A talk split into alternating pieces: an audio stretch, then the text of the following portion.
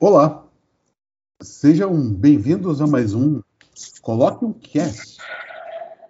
O Coloque um Cast é uma série de conversas informais que eu, Marcelo Pacheco, aqui do Rio, tenho com meu amigo Antônio Castilho, direto de Brasília.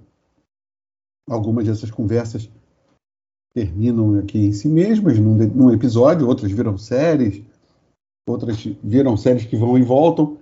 Hoje nós resolvemos iniciar um novo assunto, não sabemos muito bem o que vai acontecer a partir desse episódio, mas é um assunto que interessa a nós dois, então nós vamos aqui, eu humildemente, porque não sou da área, mas sou curioso. O Castilho hoje está com a batuta, vai conduzir o, o tema com a maestria de sempre. É, hoje nós resolvemos falar de física quântica. Sim, agora posso imaginar todos os ouvintes correndo dos seus respectivos gadgets e saindo, uh, ficando distantes desse episódio porque vem uma conversa chata.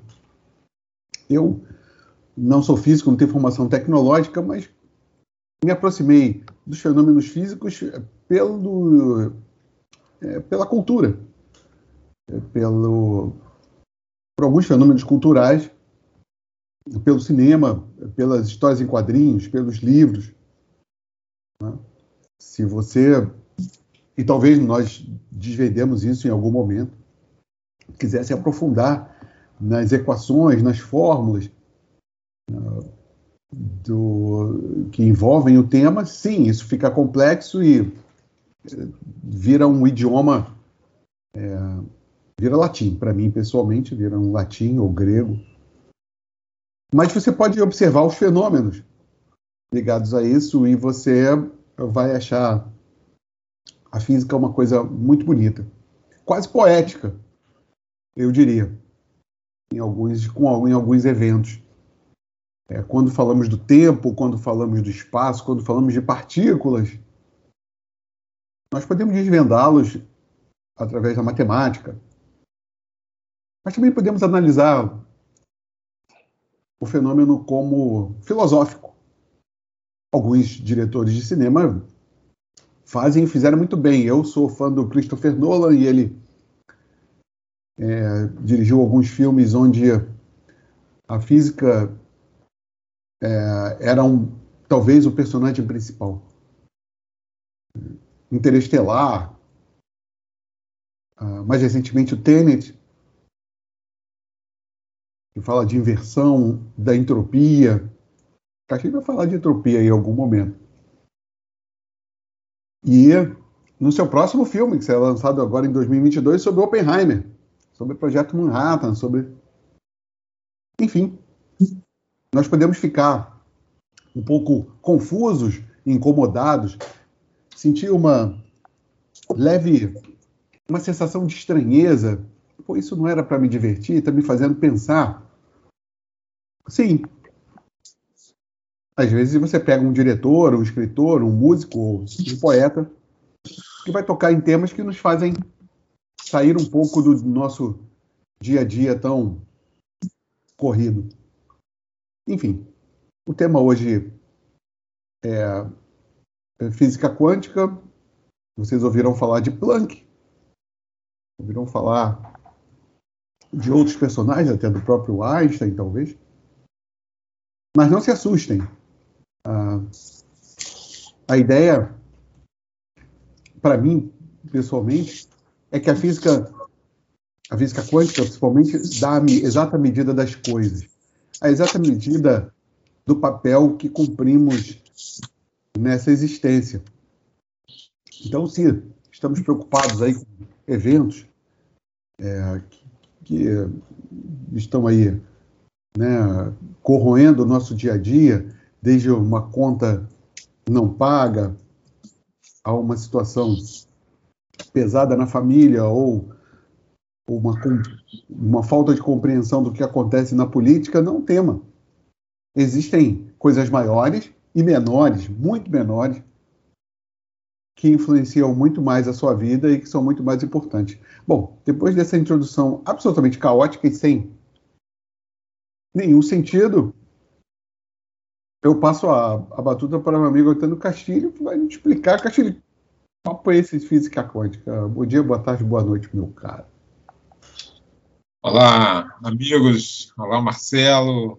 É, mais uma vez, é, feliz por estar aqui, usando as ondas eletromagnéticas para nos comunicarmos e exemplo dessa sua brilhante introdução caótica que exemplifica o nosso universo, tanto o universo macroscópico e principalmente o, o universo microscópico, onde é, nos confins da matéria ou nas entranhas da matéria, nós agora nos aventuramos, usando o tema física quântica, que é bem amplo, né? Física quântica, e eu vou me permitir agora fechar um pouco para a gente poder é, começar a nossa jornada e vamos falar e fazer algumas comparações usando o termo inicialmente de mecânica quântica.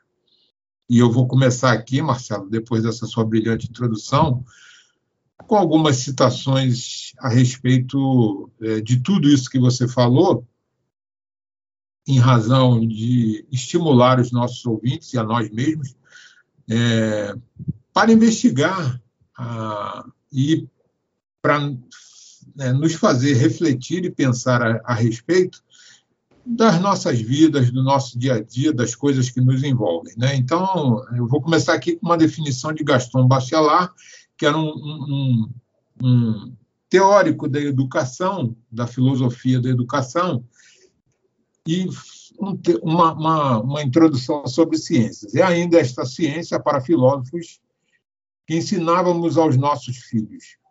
É a ciência experimental das instruções ministeriais pesem, meçam, contem, desconfiem do abstrato, da regra, liguem os espíritos jovens ao concreto, ao fato. Ver para compreender. Tal é o ideal dessa estranha pedagogia, Gaston Bachelard.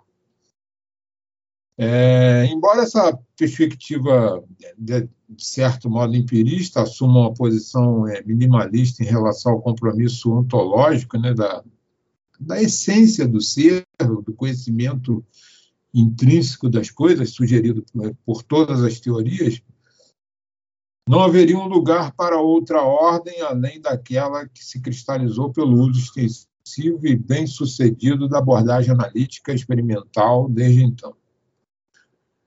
Aí a gente parte para uma perspectiva realista que pode qualificar como científica, né, com respeito àquele compromisso é, do conhecimento é, básico, a propriedade interior de cada coisa, né? a natureza apresenta uma ordem em si mesma sobre a forma de leis ou de relações reais entre entidades reais, cuja estrutura interna as teorias buscam compreender e logram alcançar. Isso aí foi dito por um outro é, cientista, a gente já comentou ele aqui, com certeza, em alguns dos nossos episódios, foi o David Bom, que, é, inclusive, teve no Brasil na mesma época que Richard Feynman, né, que participou do projeto Manhattan, teve no Brasil, e ele fez essas observações. Né? E, por fim, ele diz que cabe ao cientista um trabalho investigativo cuja característica fundamental, embora não única, é a descoberta para a qual não atribui apenas os fatos científicos.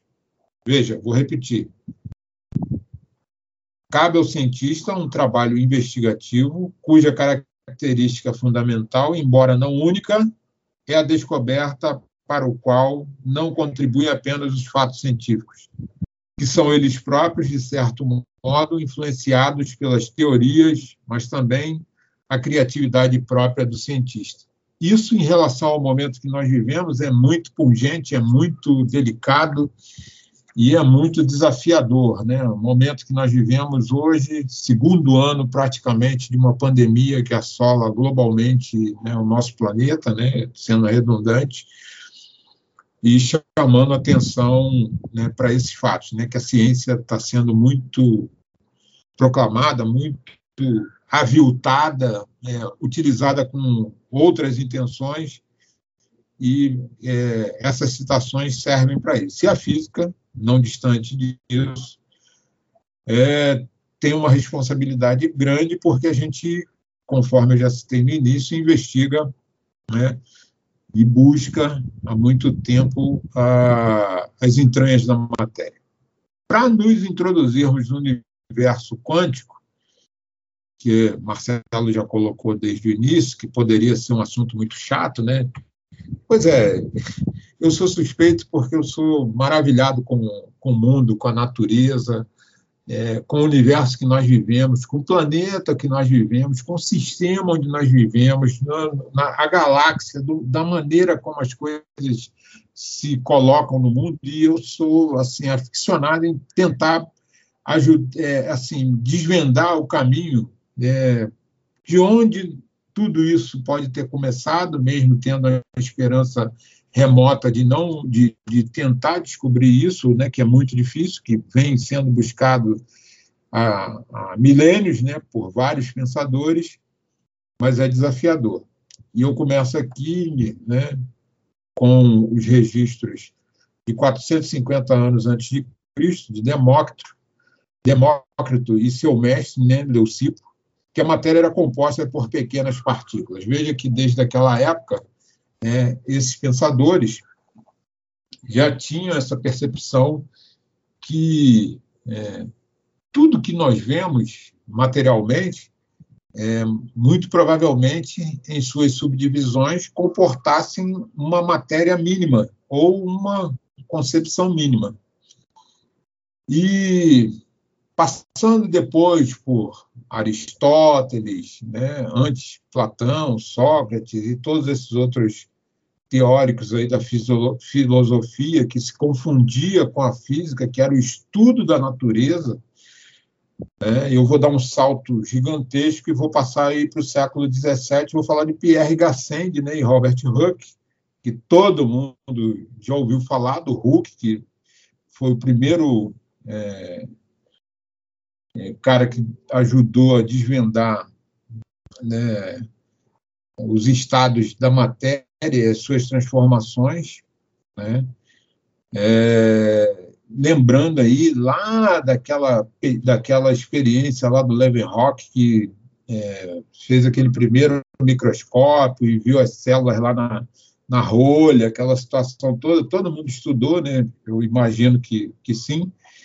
E aí a gente passa para o século XIX, né? lembrando uma, um nome que muitos de nós para fazer o vestibular, né, na química, na própria física, ouviu muito né, no ensino médio, a lei de Avogadro, né, que trata sobre é, os gases a uma dada, dada temperatura, né, contém o mesmo número de moléculas por unidade de volume, e aí essas observações levaram à interpretação correta das reações químicas que conduziram é, lá o ano de 1900, né, é, com a teoria cinética dos gases. Aí nós chegamos no nó górdio da nossa questão, que é a física quântica. Né? Em 1900, aí Marcelo já citou, a gente começou a falar, começa a falar de um grande nome que, usando e percebendo, né, num, num momento de iluminação, num estalo de memória, de percepção, começa a enxergar um universo microscópico de, um, microscópico de uma maneira diferente, que é o Max Planck, né, que começa a desenvolver, a partir da teoria cinética dos gases, né, a, a mecânica quântica. A, essa foi a primeira parte. É, e aí, diante da hipótese de, de Avogadro, né, que, poxa, foi o cara que, de, né, na, assim, só um termo técnico, né, que dizia que numa mesma quantidade, né, você tem um valor mínimo de moléculas ali por unidade de volume, que é 6,023 vezes 10 a 23, mais ou menos, né? É, moléculas, né, ou moléculas, átomos, né, partículas, né, isso aí é um, é um número de Avogadro que está lá muito disseminado na física. E aí, é, é, esses estudos foram permitiram a gente quantitativamente né, é, desenvolver várias propriedades da matéria, ou estudar essas várias propriedades, inferindo um modo de aceitação geral, muito embora não unânime, da teoria molecular da matéria. Né? E, com isso, pôde-se estabelecer que a matéria não era contínua. Né? É, e aí entra uma série de outros personagens que foram é, aparecendo, porque essa distinção da matéria contínua é, ela é muito tênue, porque a gente usa como parâmetro né, a nossa visão. E a nossa visão ela tem um limite, numa faixa é, de, é, de, de, ondas né, que o nosso aparelho é, utilizado para percepção é, visual ele é limitado. A gente tem uma limitação de ver aí na faixa entre 400 e 700 nanômetros. O que está fora desse, de, dessa faixa a gente não consegue enxergar. Então a gente usa outros equipamentos. Aí foi que foram sendo desenvolvidos aí o microscópio, o, é, o microscópio é, normal, né, o de luz, o microscópio eletrônico de varredura e por aí foi.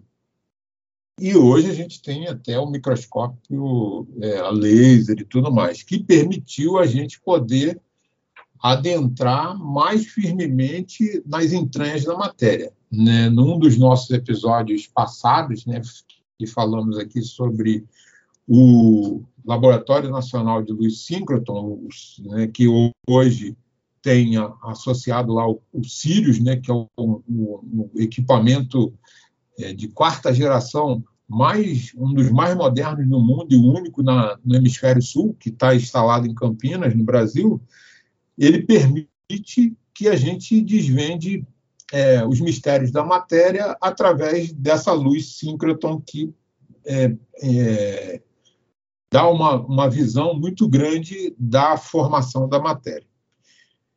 E aí a gente consegue estabelecer como a matéria é constituída, né, como ela é, não tem continuidade, porque a gente, né, com essas estruturas, conseguiu perceber que o átomo é composto de, no, no núcleo, né, além de prótons e nêutrons, de outros componentes, e na eletrosfera, que geralmente tem os seus elétrons, ela tá, tá, tem muito espaço vazio, por isso da não continuidade e das ligações e tudo mais. Essa parte assim é, parece meio enfadonha, mas é interessante porque, por exemplo, a nossa percepção quando a gente olha para a parede é que ela é contínua. Quando a gente olha para o nosso nossa tez, nossa pele, parece contínua, mas se você olhar detalhadamente com o equipamento, a gente vê que há espaço, né? Essa é uma parte inicial, Marcelo. Eu não sei se eu fui claro, se você conseguiu é, acompanhar, se isso daí vai ser suficiente inicialmente para a gente nessa introdução aos nossos ouvintes. Não, Castilho, eu, eu, você sabe que eu estava pensando em fazer o papel de leigo, mas eu descobri que eu sou leigo, então não preciso fazer papel nenhum. O que eu vou aqui é conduzir as minhas questões internas sobre o assunto e você vai guiando. É, é, eu, eu, queria voltar depois a essa coisa que você falou de, de, de que nós vivemos nos espaços. Isso é, é bem interessante, né? A maioria das pessoas imagina que, que tudo é sólido e que tudo é compacto e não há espaço entre as coisas só porque nós não vemos. É, não quer dizer que exista um outro mundo.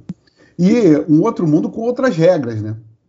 Outras regras. Perfeito. Da, da, da, regra da física, daquilo que nós temos aqui no, no, no nosso mundo, é, no nosso planeta.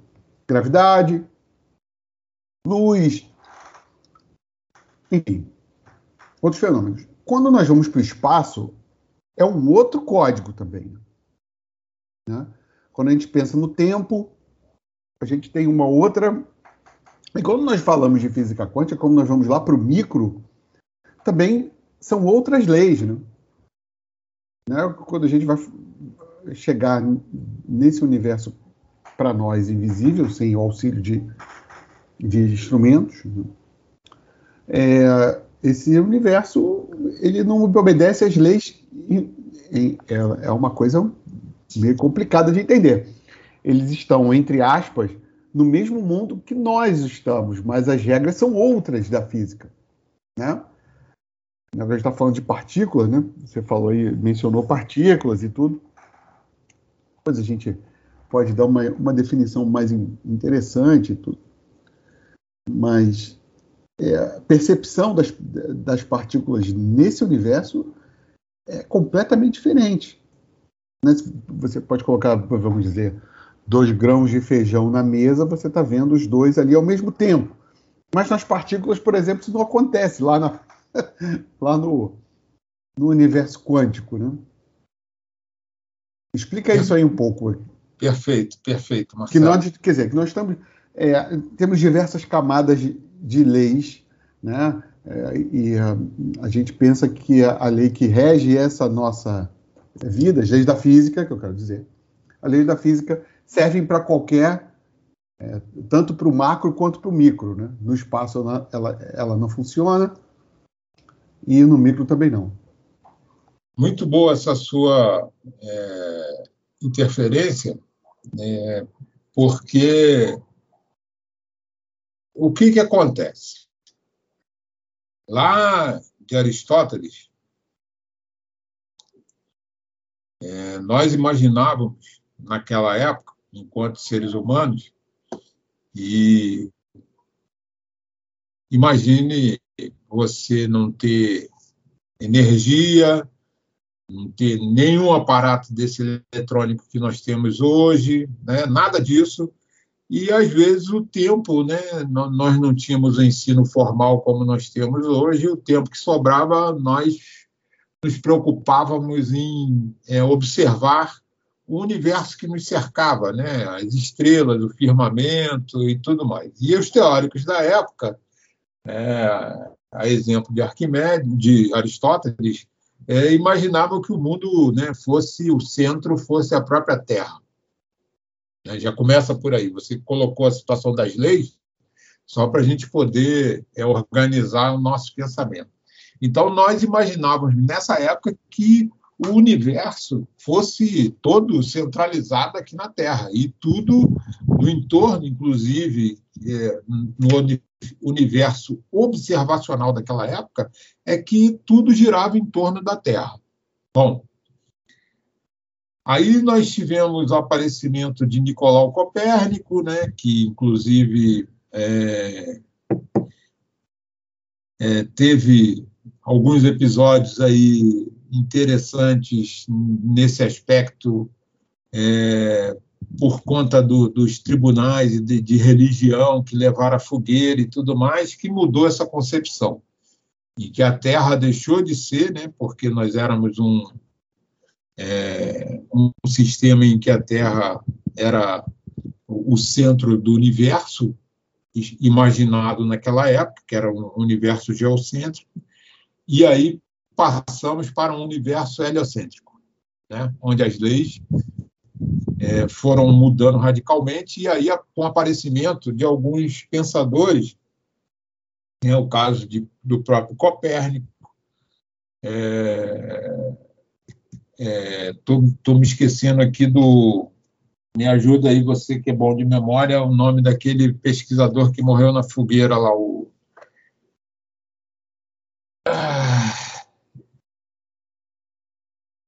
me deu um branco aqui agora, eu não, não, não vou me lembrar, mas eu, depois eu trago ao final do episódio o nome do nosso pesquisador do, da época, né, o pensador que morreu na fogueira por conta dessa percepção do heliocentrismo. E a partir daí, né, vem Galileu Galilei, que ainda brigando com, com os tribunais religiosos, mas consegue fazer valer esse seu conhecimento. E logo depois de Galileu Galilei, né, pulando várias etapas, a gente chega aí a Newton, né, é, Newton, que é o pai da mecânica newtoniana. Conforme você colocou muito bem, a mecânica newtoniana é aquela que nós estudamos aí no ensino médio, né, da cinemática, da estática, né, do, do movimento, do, das leis de movimento, é, das leis da, da, da, estática, da mecânica dos sólidos, né, e, poxa, é muito brilhante. Inclusive, com essa mecânica, o homem conseguiu chegar ao espaço. Pois é, né, nós chegamos ao espaço na década de na, na, na década de 60 do século passado, o homem conseguiu chegar ao espaço e com computadores extremamente rudimentares, dado ao que nós temos hoje em dia em nossas mãos, em nossas casas, né, na tecnologia que está disseminada no mundo e projetada para o futuro. Né?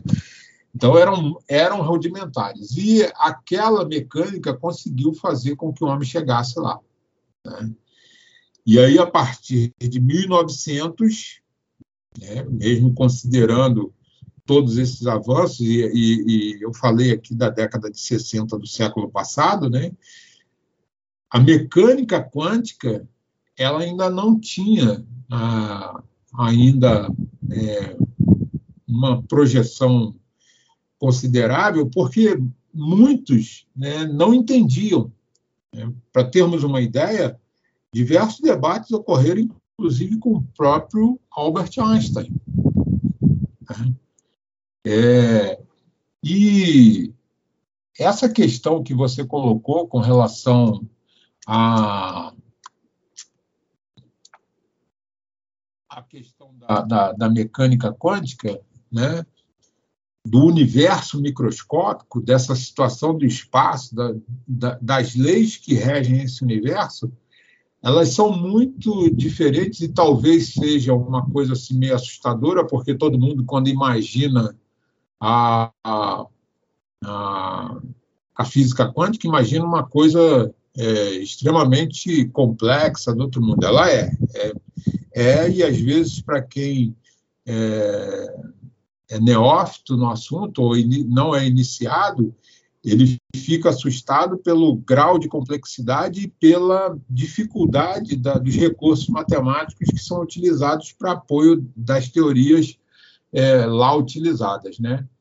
E nesse universo que nós estamos é, tentando dar os primeiros passos aqui agora, de uma maneira muito é, superficial, para a gente ter uma ideia, você falou na questão do espaço, né?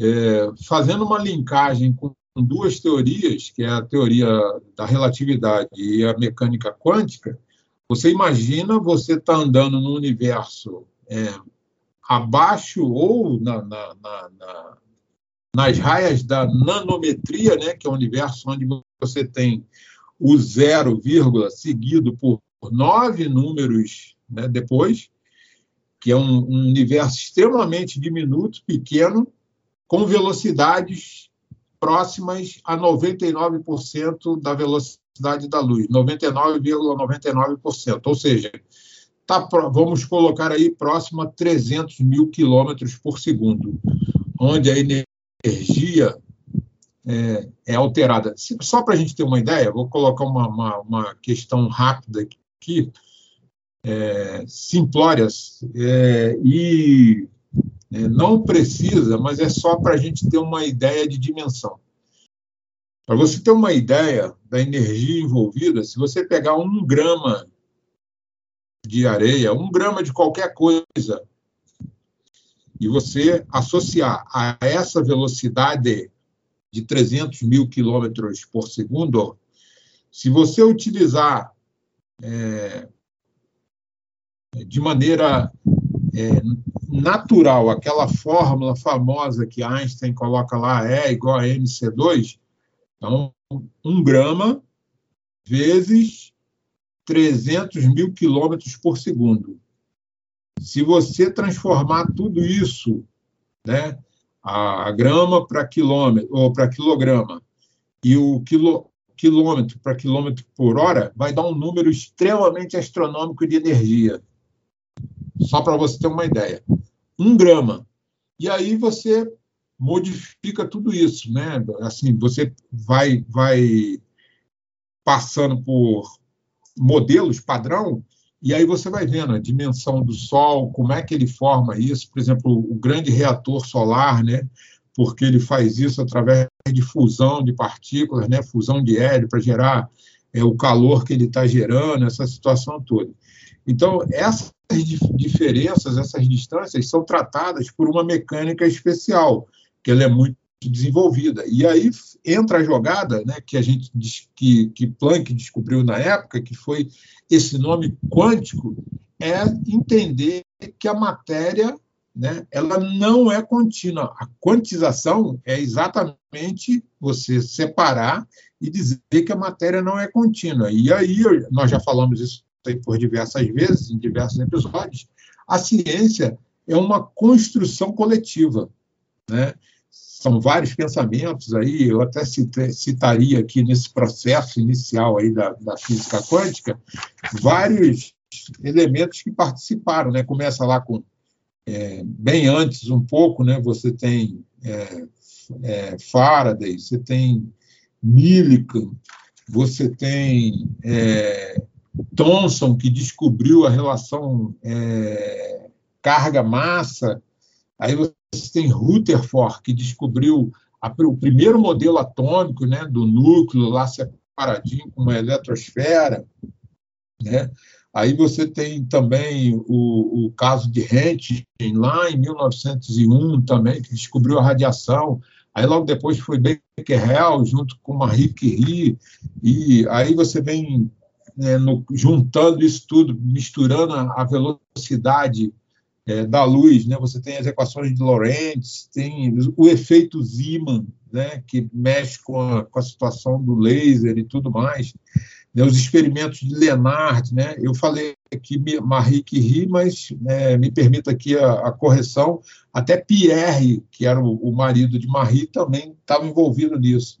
Aí temos os experimentos de Michelson, de Wilhelm Wien, de é, Riley Jeans e, e outros. Então, né, um conjunto de pensadores né, seguiram isso. E mais é, contemporaneamente, já no meados do século XX, aparece aí Paul Dirac, né, aparece é, César Lattes, brasileiro, José Leite Lopes, brasileiro, aparece Richard Feynman, é, e outros pensadores, mas todos é, dedicados a esse universo microscópico com uma é, mecânica né, especial e a mecânica quântica, quando a gente fala aqui, esse mecânica tem o mesmo é, significado da mecânica newtoniana, com as equações específicas e especiais.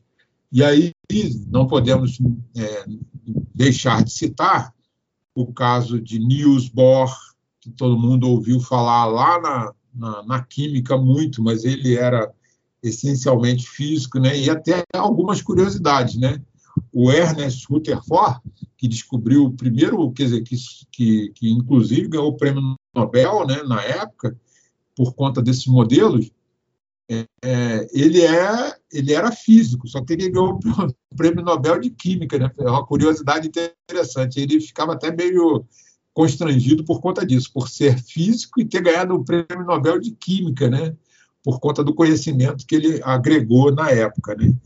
E a, a mecânica quântica, né, do primeiro é, terço do século XX, ela é, tem o domínio de Irving Schrödinger, o alemão, que dá nome à equação mais famosa da física quântica ou da mecânica quântica, que é a equação de Schrödinger.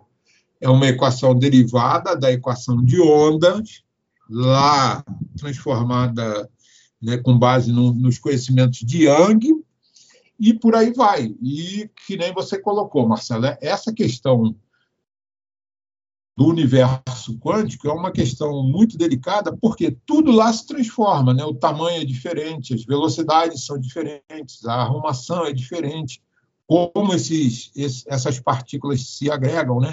E ao longo dos anos, né, inicialmente, nós imaginávamos, lá Demócrito. Né? Demócrito imaginava que fosse só um pedaço, uma coisa pequenininha, igual né, uma, uma, um, um, fragmento pequeno. Mas não sabia que o átomo, que existia o átomo e que o átomo era subdividido em nêutrons, prótons e elétrons. E aí, mais para cá, descobriu-se que o átomo tinha prótons, nêutrons e elétrons. Aí depois, mais um pouco avançado, além dos prótons, nêutrons e elétrons, foram se descobrindo as outras partículas. Né? Aí, muons, gluons, é, é, alguma, os bósons, né? bóson de Higgs, que é, é considerada a partícula de Deus, né? e, e outras partículas mais detalhadas. Então, à medida que nós formos avançando, e igual você já citou no início do, do nosso episódio, a gente vai particularizar, porque a intenção, em 20 minutos, não é a gente conseguir passar toda é, essa conversa a respeito da mecânica quântica. E existem outras é, é, curiosidades que são muito interessantes, que ao longo das nossas, dessas conversas nós vamos desvendando nesse caminho. Ô Castilho, é, antes de, de continuar, Jordano Bruno, né? Jordano Bruno, perfeito. Né? O que foi para. Foi o, foi o foi defensor, é, defensor ferrenho de, que se contrapôs né, à, à, à igreja, né, na época, sobre o geocentrismo. Né? E ele, na frente do tribunal, não cedeu em nenhum momento e foi levado à fogueira por acreditar e por defender o geocentrismo. Perfeito. Muito obrigado, Marcelo. É, não, eu me lembrei, não queria cortar você na hora, mas eu me lembrei uhum. porque foi o único, eu acho, quer dizer, o único, foi, mais Jordano famoso. Bruno. Perfeito, né? é. Jordano Bruno, e aí com, com, com essa é, posição ferrenha de defender, logo depois, Nicolau Copérnico leva isso à frente e serve de base para os próximos estudos. E aí, com o avanço, realmente se comprovou que, no nosso caso aqui, nós não somos o centro do universo, nós estamos girando em torno do Sol, e o Sol em torno da galáxia, a galáxia em torno de algum lugar, e por aí vai. É interessante, né? Eu é, quero aqui puxar um, um, um pouco para a filosofia disso que você disse, né? Uhum. É, nós não somos o centro do universo, né, Castilho?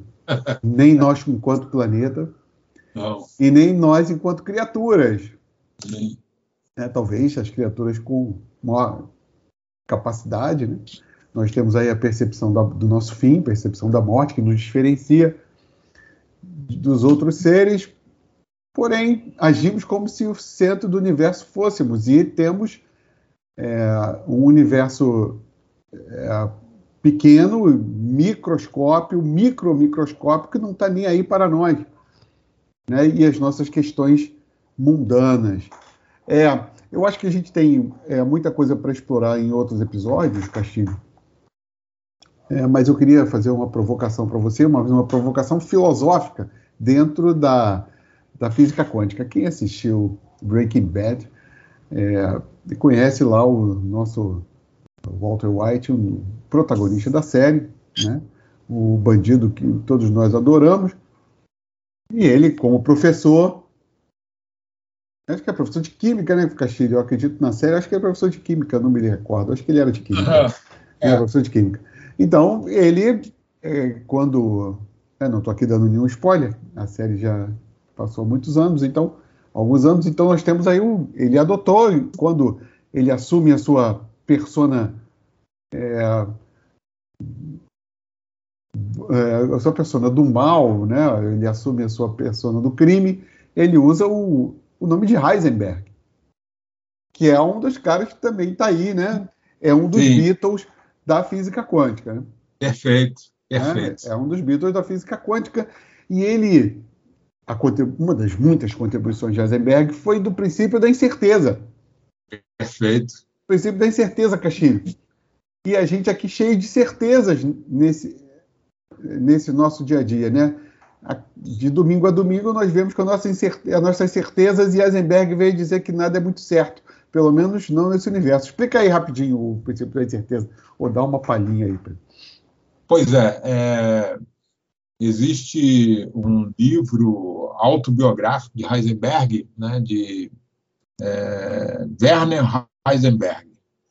Muito interessante, né? São as conversas dele quando ele inicia a carreira dele como estudante de física, né? E logo depois, né, envolvido naquele caldo cultural do início da física quântica, vivendo na Europa, né, no período é, áureo da, do início ali de Primeira e Segunda Guerra Mundial, ele, Niels Bohr, nas suas conversas, começaram né, a, a, a teorizar a, a, física quântica. Né? E aí começa né, a questão, né, muito bem colocada essa sua observação agora, e filosófica, porque, é, apesar da, da, questão técnica específica da física, né, existe muita filosofia envolvida é, nos estudos físicos, né, na, na questão da, da particular da mecânica quântica. E a, a, o princípio da incerteza, em, em linhas gerais, né, da, de, de, de Heisenberg, diz o seguinte, né, que você não tem, não pode afirmar que uma determinada partícula está num determinado local naquele, naquele exato momento. Né? E aí entra, eu citei aqui o caso de Schrödinger, né, que, que dá nome à, à equação é, mais básica da, da física quântica, né? É, existe até um, uma sugestão de pesquisa aí para quem se interessar, né? Tem um, um experimento que é o gato de Schrödinger, né? na caixa, que dá essa noção do princípio da incerteza, né? Porque toda vez que você for observar ou fazer alguma observação a respeito de, de um determinado evento, de uma determinada partícula, né? É, é, isso aí é muito tênue, né? porque toda vez que você for observar, você vai colocar, é, por exemplo, isso aí nós vamos falar depois, do efeito fotoelétrico, e aí a gente vai entender por que, que é, é, é essa visão, na hora que a gente for observar esse evento, isso vai interferir, ele diz que vai alterar e pode causar um problema. Aí nessa caixa tem um vidro de veneno, tem um martelo, né? E o, e o gato é o, o, o nome da experiência se chama Gato de Schrödinger. E inicialmente ela está fechada, o gato está fechado dentro da caixa com um martelo na posição de quebrar uma ampola com veneno. Aí toda vez que a gente for abrir a caixa para observar o gato para ver se ele está vivo, você não vai ter certeza se ele estava vivo antes. Por quê? Porque a hora que você abre a, a caixa e faz a interferência, a simples é, a simples ação de você observar pode liberar o martelo e quebrar o, o frasco com veneno e o gato que está lá dentro morrer envenenado, né? Mas a certeza é a seguinte: será que antes, com a porta fechada, o gato estava vivo? Né? Você não sabe, né? Porque quando você abre, o gato está morto. Quando você fecha, o gato está vivo, né? Que toda vez que você abre, você abre um furinho para observar, se entrar luz, a luz vai interferir e vai, vai causar isso. Então, em linhas gerais, a, a, o princípio da incerteza de Heisenberg diz isso. Toda vez que você observa um evento, você interfere, você não, não tem a certeza que uma determinada partícula vai estar ali. Né? E isso aí a gente vai chegar. Existe um, um, uma passagem importante, que é o poço quântico, né? que você tem uma partícula dentro do poço, e é, através de, um, de uma propriedade muito característica da matéria que foi descoberta pelos estudos na física quântica, que é o tunelamento quântico, é, essa parede hermética, né, você pode ter uma partícula ali, um fóton, que a gente vai falar isso aí também, que isso aí é o início da, lá da, do, do efeito fotoelétrico, que inclusive foi é, por conta dessa descoberta desse efeito fotoelétrico que Einstein ganhou é, o seu prêmio Nobel, a, que muita gente acha que ele ganhou pela teoria da relatividade, ele não ganhou o prêmio Nobel pela teoria da relatividade, ele ganhou pelo efeito fotoelétrico. A descoberta do fóton, né, se você tem um fóton, que é uma partícula sem massa, é um negócio assim fantástico, essa partícula ela atravessa a parede hermética e aparece do outro lado. Como é que pode isso? E aí é que entra o princípio da incerteza de Heisenberg. Você não tem certeza de nada. se a partícula está no poço aqui, se ela está no poço ali, e isso tudo é provado por equação. vocês também já devem ter ouvido falar dos torpedos fotônicos, se vocês, torpedos fotônicos. Se vocês assistiram Star Trek. Se fosse, é. O nome não está lá à toa, senhoras e senhores. Aí, Castilho iluminou a todos, mostrando a origem do nome torpedo fotônico. Castilho, olha, a única coisa. Nem é, não podemos nem dizer que estaremos aqui no próximo episódio, porque a incerteza atinge até a, a todos nós. Perfeito. Né? Mas se, se cá estivermos, com certeza eu estarei um pouco mais preparado para o nível que você alcançar a barra que você levantou hoje no, no tema física quântica e serei um leigo um pouco mais informado. Não, mas... Então, a partir, é... vamos, ver se a gente aprofunda mais essa história então nos próximos. É. É, Preparem-se que na nossa viagem, no, no, no, próximo episódio, nós vamos atravessar aí, vamos falar aí lá do, do, do, do vamos começar lá com a teoria cinética dos gases, falando da Mileva, que auxiliou muito né, o Albert Einstein, né, que a gente não pode esquecer de falar dela, né, auxiliou muito ele na teoria da relatividade e também é, é, lembrar né, desses outros eventos e chegar aí no efeito fotoelétrico e no nessa partícula que nos atinge todo dia, né?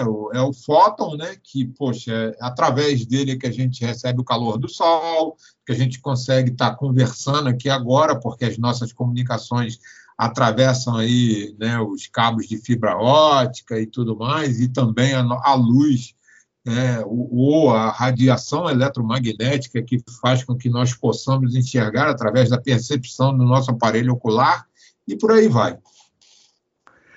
É isso aí, senhoras e senhores. Vocês aqui uh, iluminaram um pouco suas mentes, se ficaram conosco até o final, ou tiveram absolutamente um curto-circuito com todas essas informações. Mas aguardem o nosso próximo episódio. Obrigado a todos. Obrigado ao meu amigo Antônio Castilho. E até o próximo episódio do Coloque um Cast.